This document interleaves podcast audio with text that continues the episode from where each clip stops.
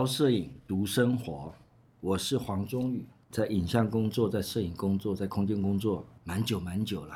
希望跟大家从影像的生活解读，从这里开始，断断续续，点点滴滴。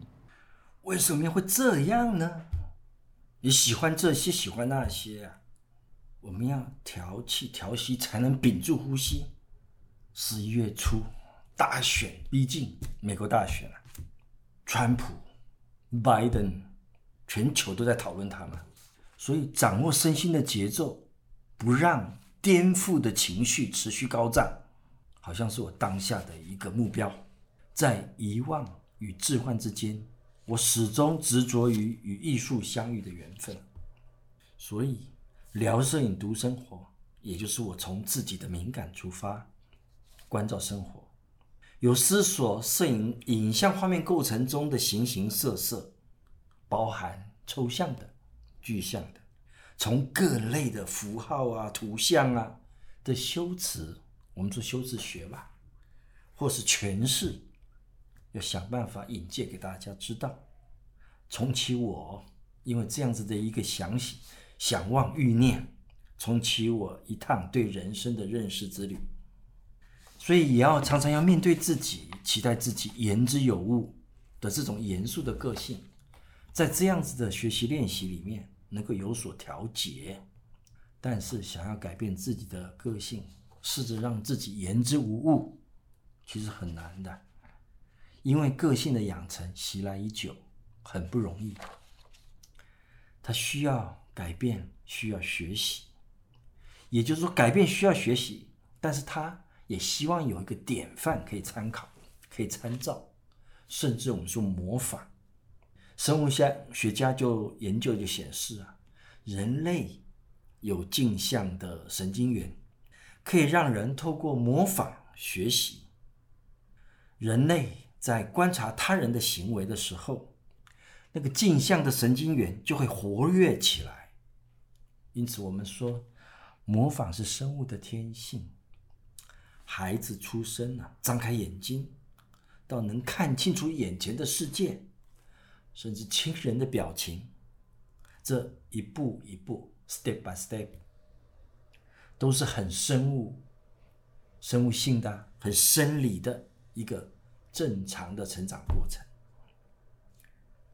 最近蛮累的，小孩每一天剧本都不一样。要将小孩料理好，甚至一打二，实在是一个巨大的使命啊！所以我们说，学习总会有跳不过的步骤，要一步一步的来。在这个当下，全球可能会因为一个美国的大选，而有重新的布局、重新洗牌、重新讲故事。它牵动着全世界的发展。哦，这个霸权，我们想到这是一个 culture，把后面的尾巴给断掉，变成 cult 的一个过程，很有趣。culture 文化这个字，英文字，如果变成仪式 c u l t 的时候，它是一种仪式行为。你斩断了尾巴，哇哦，就变成一种仪式了。你无法再因为像。蜥蜴一样啊，假死啊，放了一个尾巴，可是它断了尾以后，它变成一种冻结的现象，这会让我想到一个画面里面经常必须去思考、挑战你的这种艺术性的画面。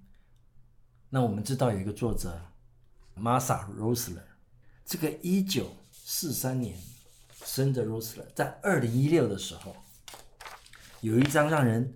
印象非常深刻的创作，在展览里面，川普指着在画面里面站在中间，用食指指着你，很有趣的。Rosler 在这张画面上写了很多的红色的文字：Where I could stand in the middle of Fifth Avenue and shut somebody, and I wouldn't lose my any voters.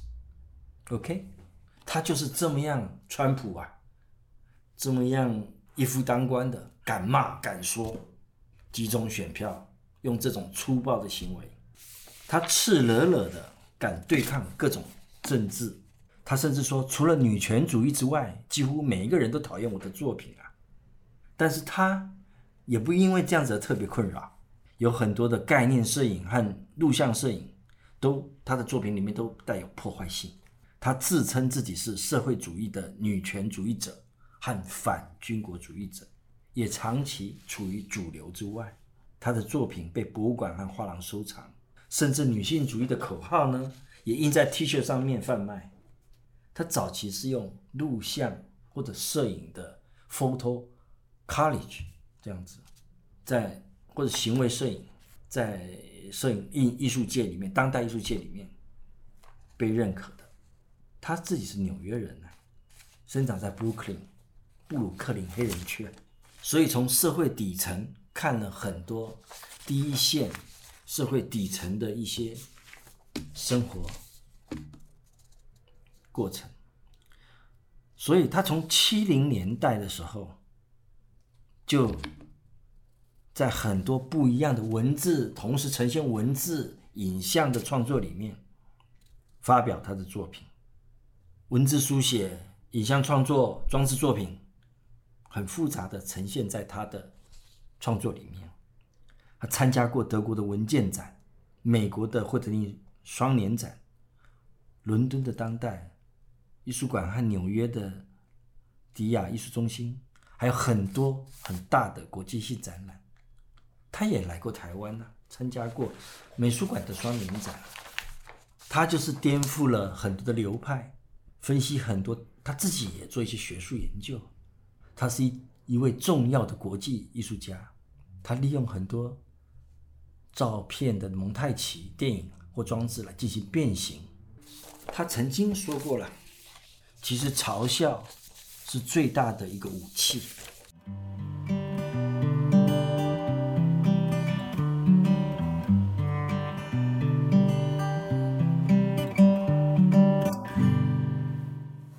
罗斯勒提到，川普是一个熟悉的、渴望独裁的人呢。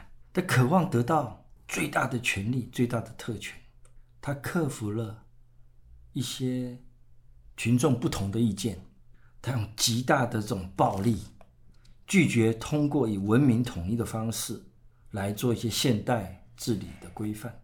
他的谎言是公开的，容易被谴责。他的诺言、侮辱和威胁令人震惊。他的自私和斗气同样的清晰。川普的支持群众啊，基本上很稳定的，包括白人的农村选民。男性多于女性，以及非常富有的精英，是蛮特别的一个政治人物。因为在美国，人口的劳动力已经转移到很多的郊区了，一些受过良好教育的城市的居民和郊区的居民都已经打散了，在各地，他们受过有些贫穷的工人呢。他们只受过，顶多受到高中教育而已，经常是受雇于工厂，所以他们的工作机会都是看在这些大厂的一个盛衰。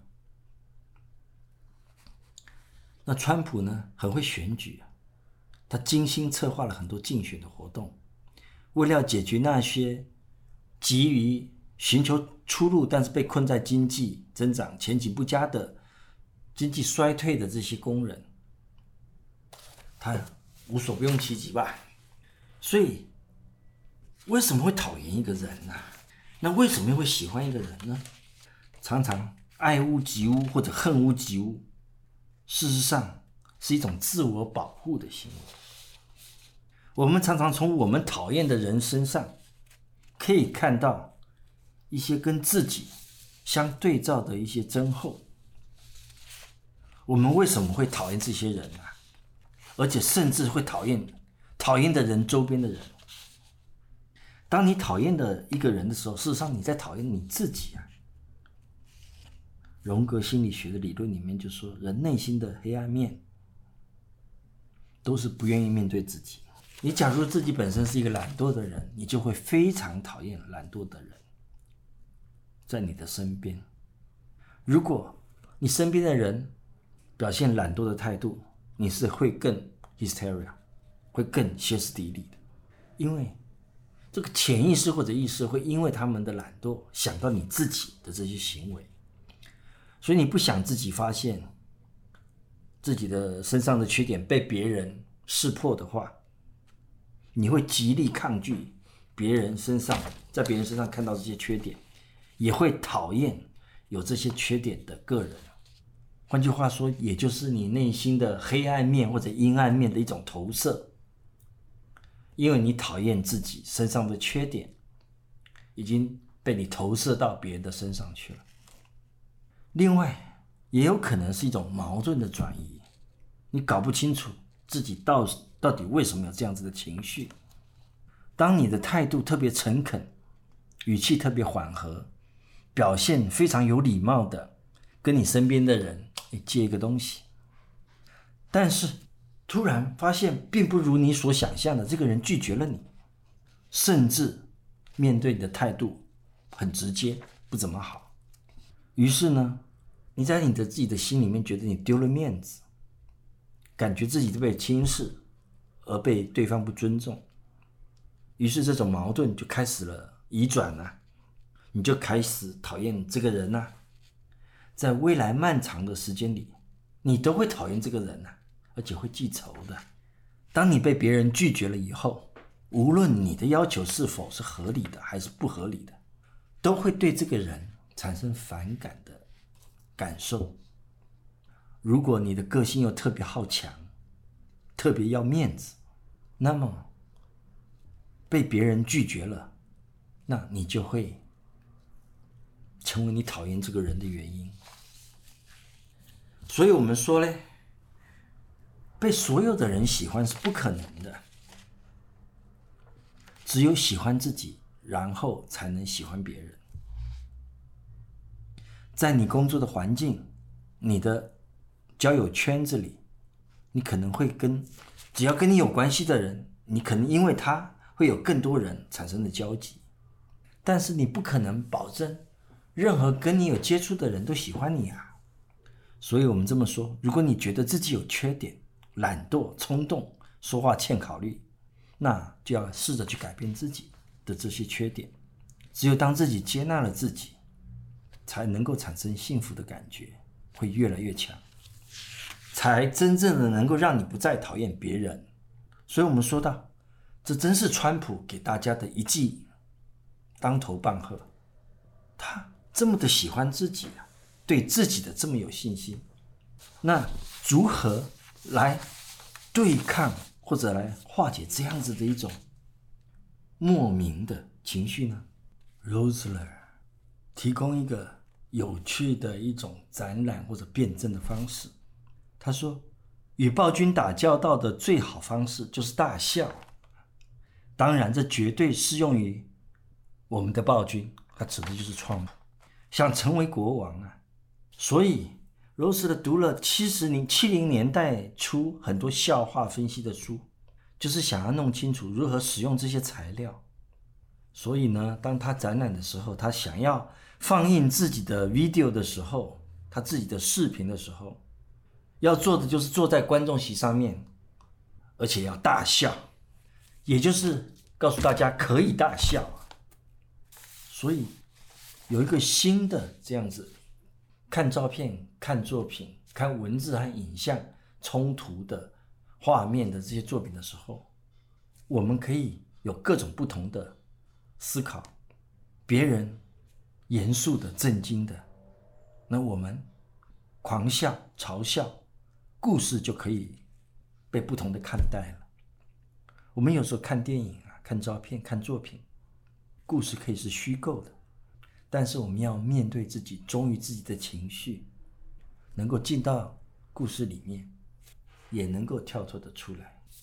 Rosler 的作品实在让人惊讶，比如他在《Beauty》在在《美丽的身体》这个这系列作品里面。那些被切割的模特的画面，眼睛，局部的眼睛，带睫毛，都不是完整的东西，都不是完整的画面，都是被切割的。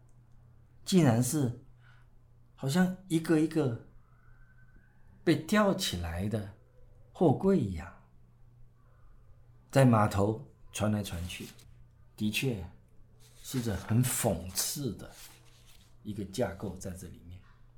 不管你喜不喜欢，几乎这样子的作品，如果不说话、不接触、不交流、眼不见，才有可能心里才能够沉淀。